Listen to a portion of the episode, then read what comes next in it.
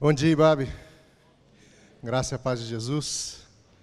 Bom dia para você que nos acompanha pela internet também. Que Deus fale com você, apesar de mim, que Deus fale conosco nessa manhã. Sempre uma alegria, uma responsabilidade, um privilégio enorme estar aqui para compartilhar uma porção das Escrituras com você. Hoje eu quero pensar com você sobre um assunto atual e atual desde sempre desde que o mundo é mundo.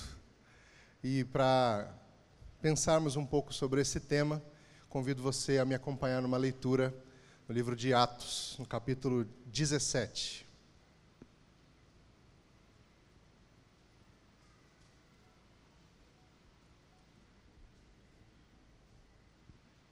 Atos 17, vamos ler, eu vou ler aqui a partir do versículo de número 16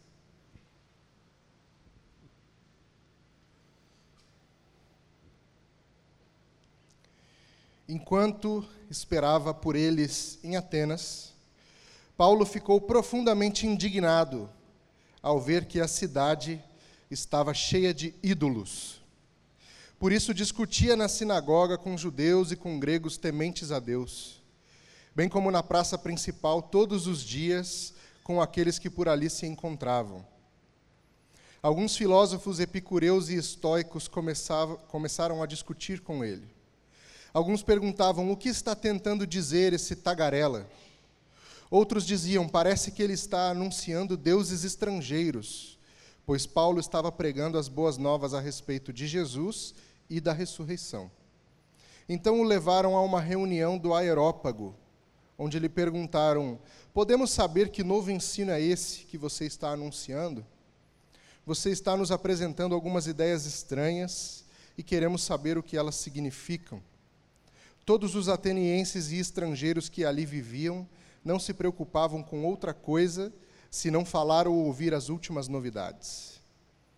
Então Paulo levantou-se na reunião do Aerópago e disse: Atenienses, vejo que em todos os aspectos vocês são muito religiosos, pois andando pela cidade, observei cuidadosamente seus objetos de culto e encontrei até um altar com esta inscrição: ao Deus desconhecido.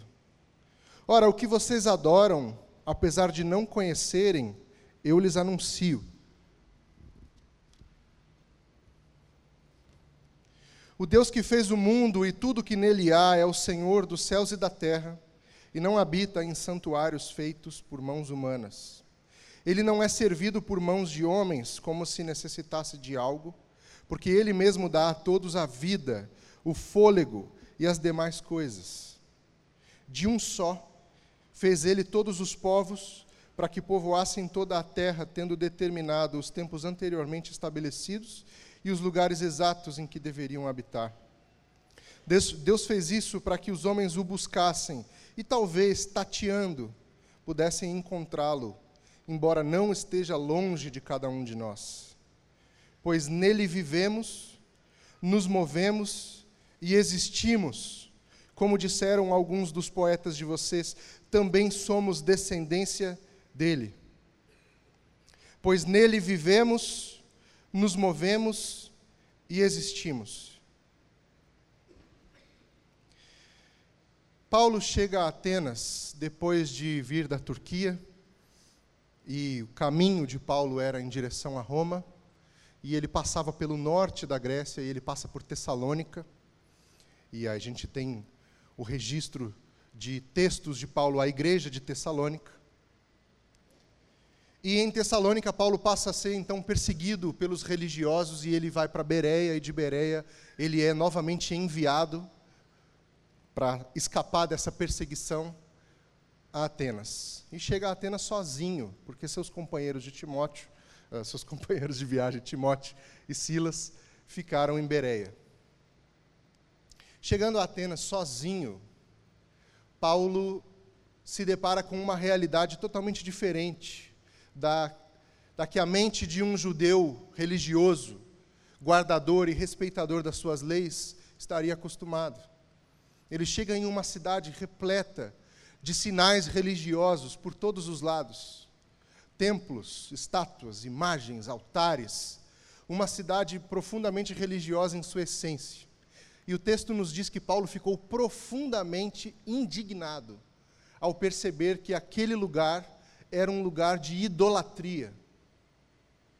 Essa história das jornadas missionárias de Paulo, essa história que é narrada no livro de Atos, nos mostra que a expansão do evangelho, desde esse tempo e ainda hoje, precisa lidar com três forças rivais: a saber, o zelo religioso, exercido por aquelas pessoas que acreditam deter o monopólio da verdade, exercido por aquelas pessoas que acreditam deter a exclusividade da revelação divina e que por esse, movidas por esse zelo, perseguem aqueles e aquelas que julgam ser divergentes da pureza doutrinária.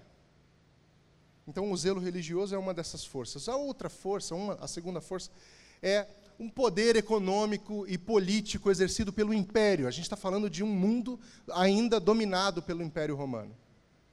E o terceiro, a terceira força que surge nessa história especificamente são as correntes filosóficas muito presentes na cultura grega.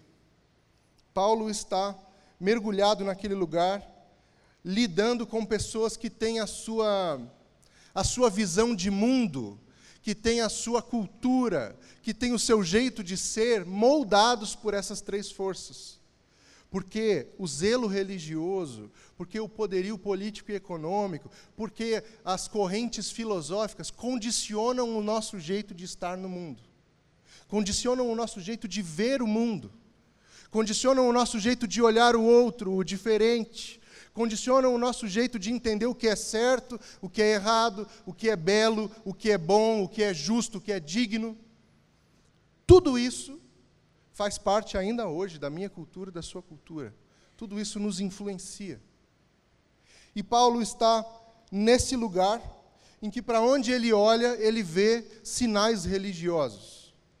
O texto nos diz que Paulo então começa a caminhar pelos principais lugares de Atenas e ele vai para a sinagoga e começa a discutir com os judeus naquele lugar, discutir no, no, no sentido de, de, conversar e de, de, de pregar e de falar aquilo que ele tinha para falar. E depois ele sai dali e vai para a praça principal de Atenas, onde ele então começa a conversar com quem cruzasse o seu caminho. E diz o texto que ali ele encontra com grupos de filósofos. Estamos falando de Atenas, né? o berço da cultura ocidental, o berço da filosofia e Paulo está nesse lugar. E ele anda pela Ágora, a grande praça de Atenas. Um lugar imenso e que, para onde ele olha, ele vê um templo, ele vê um altar, ele vê o lugar onde as pessoas se reuniam para conversar e para debater e para discutir suas ideias. Ele vê altares. Ali na Ágora, é possível ver o templo do deus Hefesto Deus do fogo. Dali ele vê o altar de Zeus, tido como o maior dos deuses. Dali ele vê inúmeras estátuas, imagens do deus Hermes, do deus Apolo, da deusa Vitória. E ele, chocado com aquilo, o homem judeu que guarda as leis e que aprendeu desde cedo a respeitar as Escrituras e que passou a caminhar com Jesus e que teve um encontro transformador com Jesus, ele olha aquilo e ele entra em choque. Ele fala: não é, não é possível. E ele começa a discutir com as pessoas, a debater com as pessoas e apresentar suas ideias. E ele começa a falar de Jesus. Você já deve ter passado algum momento em algum lugar da sua vida e ter visto um pregador de rua. Já viu? Já reparou a atenção que as pessoas dão a um pregador de rua? Nós que somos desse contexto religioso, temos a tendência de olhar para um pregador de rua quase como uma figura exótica. A gente olha para para essa pessoa que está na rua dando o seu esforço, o seu tempo, a sua energia, as suas habilidades, como uma figura exótica, para dizer o mínimo. A gente olha com um divertimento, fala lá, pregando na rua. E Paulo se dedicou a fazer isso em vários lugares. E ele está na principal praça de Atenas falando, e um grupo de filósofos ah, ah, estoicos e epicureus se aproxima dele para ouvir aquilo que ele está falando. duas correntes filosóficas muito importantes naquele tempo. Os epicureus acreditavam que os deuses ou não existiam, ou estavam muito afastados do mundo, que não teriam nenhuma a, importância concreta no mundo, sabe? Estavam, de férias, estavam fora do mundo. E que o verdadeiro sentido da vida seria buscar o prazer e a tranquilidade, mas não o prazer, sabe, esse prazer sensual, mas o bom, o bem viver, o viver bem, o máximo possível com tranquilidade, com calma. Os estoicos já tinham uma visão de que a razão era o centro da existência e que dentro de cada pessoa existe uma fagulha de uma divindade e que essa fagulha precisa ser despertada para que cada um viva no máximo das suas potencialidades. E que eles tinham também um senso de dever muito forte, que todos e todas tinham deveres para com o mundo, para com a sociedade, e deviam desempenhar esses deveres com o máximo da sua diligência. Essas eram as pessoas que estavam ouvindo Paulo falar sobre Jesus. E ali naquele lugar, cercado de elementos religiosos, cercado por um grupo de filósofos, falando daquilo que pulsa no seu coração, Paulo então é convocado por esses homens a ir para o Aerópago, um lugar onde a alta corte de Atenas se reunia para deliberar sobre diversos assuntos importantes da cultura e da sociedade em geral. Eu quero que você entenda aqui rapidamente que isso não foi um convite amigável. É que Paulo estava lá, pregando, na rua, como a gente vê em alguns lugares da nossa cidade. E aí chegou um grupo, ouviu um pouco o que ele falou, e disse assim: pô, legal isso aí, cara. Você não quer falar para a gente ali no nosso, no nosso espaço? Não foi assim. Foi um grupo de pessoas que ouviu uma ideia estranha, achou aquilo muito perigoso, e resolveu se adiantar, chegou a esse homem e disse: Olha só, você precisa nos explicar melhor isso que você está falando, então vem com a gente. Para um lugar, de novo, que é onde se reunia a alta corte de Atenas. Um lugar que era comumente utilizado para julgamento. Paulo fala: beleza, vamos lá, vamos lá, eu vou, sem problema. E o texto diz que esses homens falavam assim: o que, que ele está falando aí? O que, que esse tagarela está falando? Você conhece a expressão tagarela, provavelmente, com o sentido que ela tem hoje. Tem a ver com alguém que fala demais, né? Fala muito, para de falar. Mas a ideia aqui tem a ver com um pássaro que recolhe o lixo do chão, do esgoto, e vai espalhando esse lixo. Percebeu a ofensa contida nessa expressão? O que, esse tagarela está falando? Que tipo de lixo ele está catando e espalhando por aí? E aí um começa a responder para o outro: ah, eu acho que ele está falando de deuses estranhos aí, está pregando deuses estranhos. Aí, obviamente, já veio, já acendeu a luzinha amarela. A mesma acusação feita ao filósofo Sócrates. Sócrates foi condenado porque estava pervertendo a juventude e ensinando coisas distorcidas sobre os deuses. Então eles chegam e falam: ele está pregando outros deuses. Isso aí naquela cultura era um negócio muito sério, muito grave. E eles entenderam que Paulo estava pregando outros deuses, porque o texto diz aqui, eu quero é, pedir a você que leia, leia de novo comigo só esse versículo aqui. É, é, deixa eu só achar o versículo, né, igreja? Calma aí. É o versículo 18. O que está tentando dizer esta tagarela? Outros diziam, parece que ele está anunciando deuses estrangeiros, pois Paulo estava pregando as boas novas a respeito de Jesus e da ressurreição. A palavra ressurreição aqui no grego, anastasis, ele, é uma palavra no feminino, eles entenderam que era o nome de uma deusa. Afinal, estamos in, inseridos em uma cultura que tinha deuses para tudo. Tinha Deus do fogo, Deus da, da, da mensagem, Deus do amor, Deus do ódio, Deus da guerra, Deus da luta, Deus do, do, de fazer instrumentos de ferro, Deus de, de um monte de deuses. E eles ouviram que tinha um homem falando de um Deus lá e em seguida falou de uma deusa chamada ressurreição. Então você precisa se explicar, porque você está falando de outros deuses aí, vem com a gente. Então levam Paulo ao Aerópago, que é uma colina elevada sobre a ágora. Então Paulo sobe, chega nesse lugar, de onde é possível se ver toda a cidade de Atenas, praticamente. De um lado você vira e vê toda a praça, a ágora, o lugar principal da cidade, para o outro lado você vira e vê a Acrópolis, os principais pontos turísticos de Atenas. onde pulsava a vida daquele lugar. Paulo está ali. Então, eles dizem: então agora você se explica, por favor. Fala para a gente. O que, que é isso que você estava falando lá embaixo? E Paulo começa seu discurso dizendo o seguinte: povo ateniense, andando pela sua cidade, eu vi que em tudo vocês são muito religiosos. Percebe que ele não os chama de idólatras? Apesar de que do início do trecho que nós lemos, ficou claro que ele ficou indignado com a idolatria. Mas Paulo era era sábio. Ele sabia que não se chega num lugar para conversar com pessoas as ofendendo. Então ele começa o seu discurso dizendo: Em tudo eu vejo que vocês são muito religiosos. Porque a religião, meu irmão, minha irmã, ela molda os espaços. E os espaços moldam as pessoas. A religião, ela molda a linguagem. E a linguagem molda o nosso pensamento. A religião molda a nossa cultura. E a cultura molda o nosso jeito de viver. Então você percebe que a religião ela está inserida nos mínimos detalhes de tudo que nós somos enquanto sociedade. O país em que nós vivemos é um país profundamente religioso. A religião construiu a nossa cultura. Por onde a gente anda, a gente vê igreja, a gente vê cruz, a gente vê sinais religiosos. E isso influencia o nosso jeito de falar. Como é que a gente se despede de alguém? De uma maneira geral, a gente fala tchau.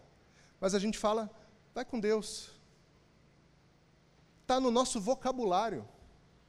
Vai com Deus, Deus te abençoe. De que Deus você está falando? Ah, Deus aí, Deus, com D maiúsculo. A religião ela tem esse poder de moldar os espaços, a linguagem, o pensamento, a cultura. Então Paulo reconhece isso olhando para o lugar. Era templo, era altar, era imagem. Um escritor romano chamado Juvenal, ele era, não era exatamente um historiador, era um escritor de sátiras. Ele pegava os acontecimentos do império e fazia comentários ácidos a respeito deles. O Juvenal deixou um relato dizendo que nessa época havia mais ou menos aproximadamente 30 mil estátuas de deuses espalhadas por Atenas. E ele chegou ao ponto de dizer que era, em Atenas era mais fácil achar um deus do que um ser humano. Era, essa, era esse o tamanho da religião naquela cultura. Então Paulo chega e começa dizendo: Eu vejo que em tudo vocês são muito religiosos. Cheguei ao ponto de encontrar, enquanto andava pelas suas ruas, um altar dizendo ao Deus desconhecido. E aí Paulo passa então a discorrer sobre o entendimento dele de quem era esse Deus desconhecido. Existe aqui uma, uma controvérsia sobre esse altar específico citado por Paulo. A arqueologia não conseguiu achar este altar, mas acharam registros que fazem referência a altares como esse. Entendeu? E aí diz, a, a, dizem alguns desses registros que a história desse altar é a seguinte: aproximadamente 500 anos antes desse episódio que a gente está vendo aqui de Paulo em Atenas, uma grande praga assolou a cidade de Atenas. E os gregos, muito religiosos, com muitos deuses, Deus para tudo, começaram a fazer sacrifícios nos altares dos seus deuses espalhados pela cidade, para que a praga acabasse.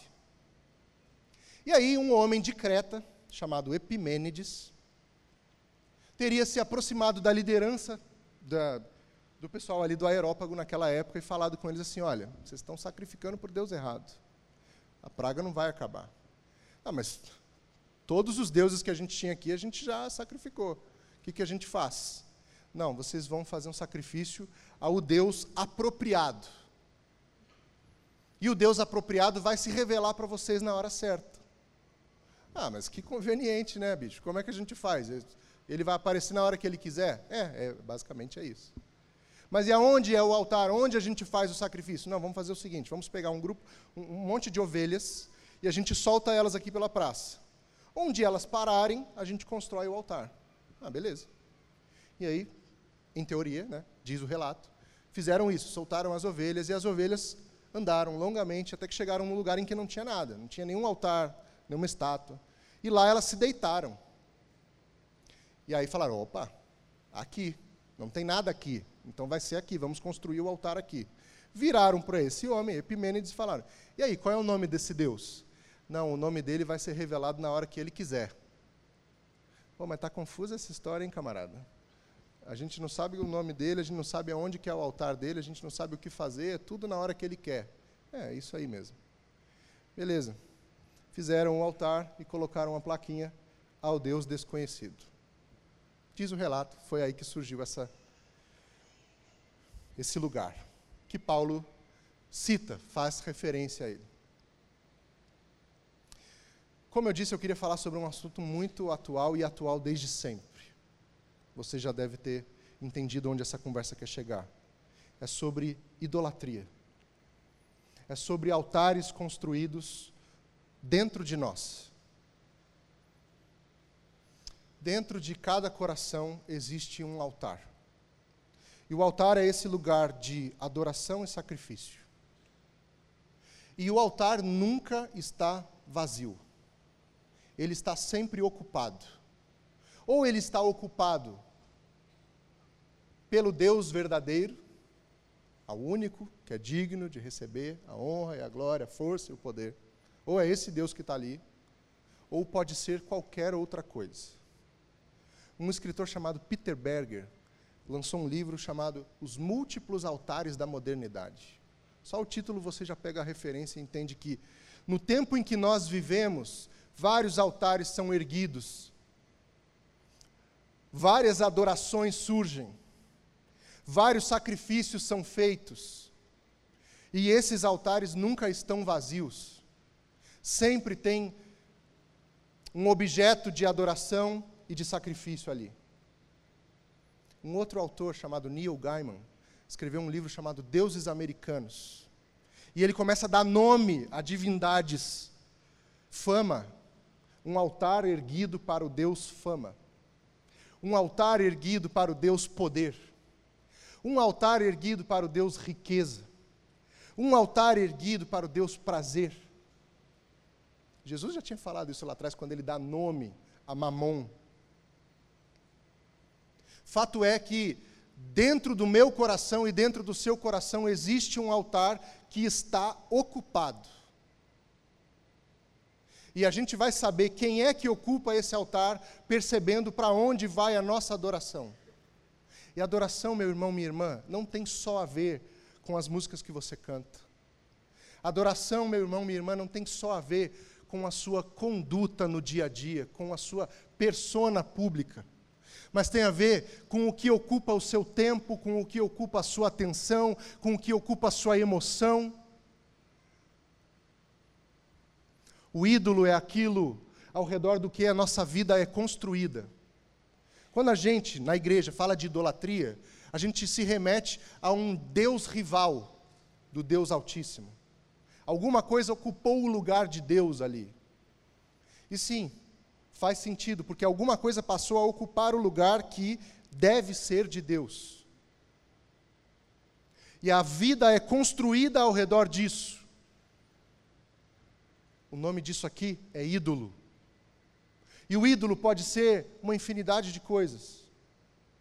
O ídolo pode ser um projeto pessoal, ao redor do qual a sua vida inteirinha está construída e ele passa a ser o foco, o centro de tudo aquilo que você faz, e de tudo que você é, e de tudo que você pensa, de tudo para o que você existe.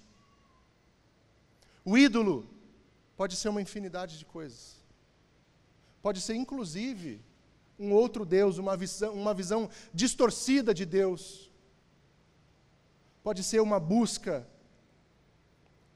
pelo prazer, pela riqueza, pela fama, pelo poder. O ídolo pode ser um ódio. Sempre pensei no ídolo como uma coisa positiva, algo que eu amo. Mas entendendo que o ídolo é aquilo ao redor do que eu construo a minha vida, eu posso muito bem construir a minha vida ao redor de ódio. Ao redor da ideia de que eu preciso odiar para existir. E o ídolo, meu irmão, minha irmã, exige tudo de nós.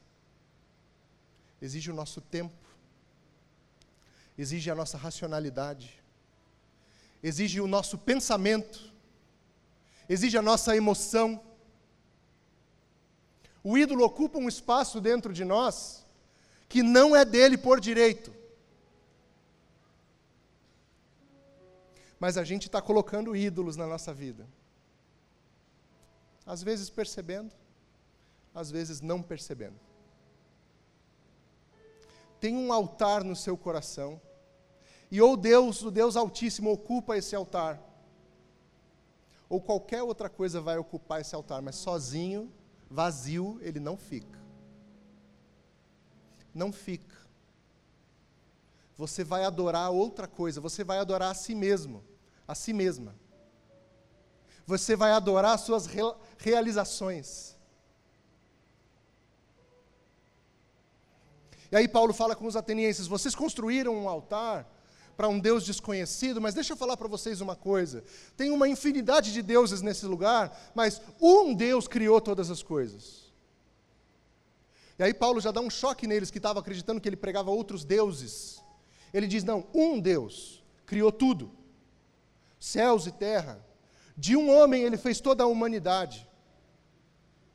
Esse Deus aqui nos dá fôlego, ele não precisa de nós, não habita nesses templos maravilhosos que vocês construíram por aqui. Não precisa de nada que venha das minhas mãos, pelo contrário, ele que me dá. Ele que me dá o sopro da vida. Ele que me dá o fôlego, ele que me dá a existência. E fora dele nada há, porque nele vivemos. E Paulo traz a ideia de que fora desse um Deus, o Deus Altíssimo, o Deus verdadeiro, não existe vida. Então não existe um saltar para fora de Deus para ser independente, isso não existe. Não tem como. Porque se vivemos, vivemos nele. É em Jesus, meu irmão, minha irmã, que a vida é completa que a nossa vida se enche e que tudo é reconciliado, é em Jesus. Não é em nenhum outro. Nenhum outro ídolo vai ocupar esse espaço. Não deve ocupar esse espaço. Nenhum outro ídolo é capaz de fazer qualquer coisa absolutamente por você. Porque é nele que vivemos, é nele que nos movemos, nele existimos. Fora dele não tem vida. Fora dele não tem movimento, não tem fluir. Fora dele não tem alcance, fora dele não tem nada. É em Jesus. E domingo após domingo, eu e os meus colegas, pastores, pastoras aqui da IBAB, a gente vem aqui falar desse Jesus. E falar o quanto esse Jesus muda a nossa vida. Porque é Jesus que muda a nossa vida. Nós não estamos falando aqui de assimilar uma nova filosofia, que era o que os gregos faziam. Eles ouviam ideias, racionalizavam aquilo e diziam: interessante, fez sentido, vou acrescentar aqui na minha lista de conhecimento. Não se trata de adquirir um novo conhecimento. Não se trata de adquirir novos hábitos de vida se trata de viver uma vida plena. Se trata de viver uma vida verdadeira em Jesus e apenas em Jesus. Nele vivemos.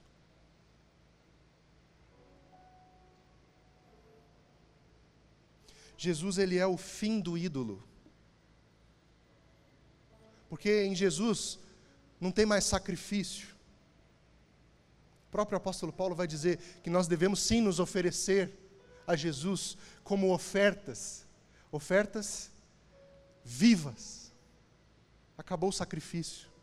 Você não precisa sacrificar nada para ídolo mais. Não precisa sacrificar tempo para ídolo. Não precisa sacrificar adoração para ídolo. Não precisa sacrificar vida para ídolo. Porque em Jesus o sacrifício acabou. Em Jesus é vida. Vida plena, vida abundante vida verdadeira, vida eterna. Só que o ídolo, ele tenta se infiltrar na minha vida e na sua vida. Ele é sutil. Ele vai entrando aos pouquinhos. É uma ideia, é uma imagem, é um pensamento. É um gostinho daquilo que pode ser.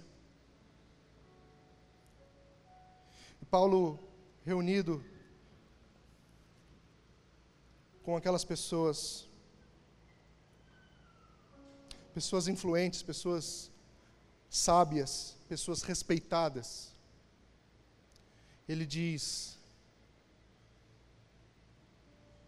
O que vocês adoram sem nome, na verdade tem nome.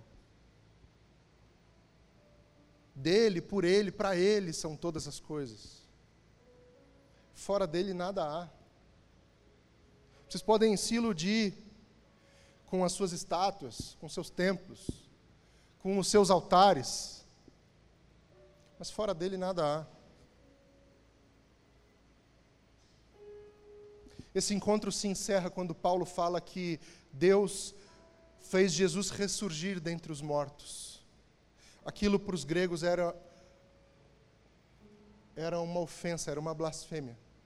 Porque para eles a matéria era uma coisa corrompida, ruim, e fazer com que a matéria voltasse à vida era trazer a, a vida uma coisa ruim de novo, a ressurreição não fazia sentido. E aí, quando Paulo fala da ressurreição, que Deus fez ressurgir Jesus e que Jesus vive, aí houve um racha na conversa, a conversa acabou. Alguns disseram: tira esse homem daqui, já, já, já extrapolou, chega. E outros disseram: não, eu, eu, agora sim eu quero ouvir mais, agora você pegou minha atenção. Meu irmão, minha irmã, existe um altar no seu coração.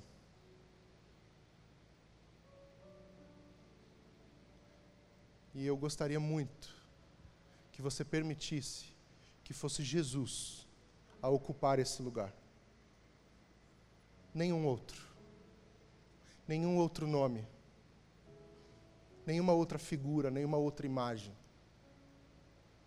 Jesus porque é nele que nós vivemos, porque é nele que nós existimos, porque é nele que nós nos movemos, porque dele, por ele, para ele são todas as coisas. Amém. Deus nos abençoe.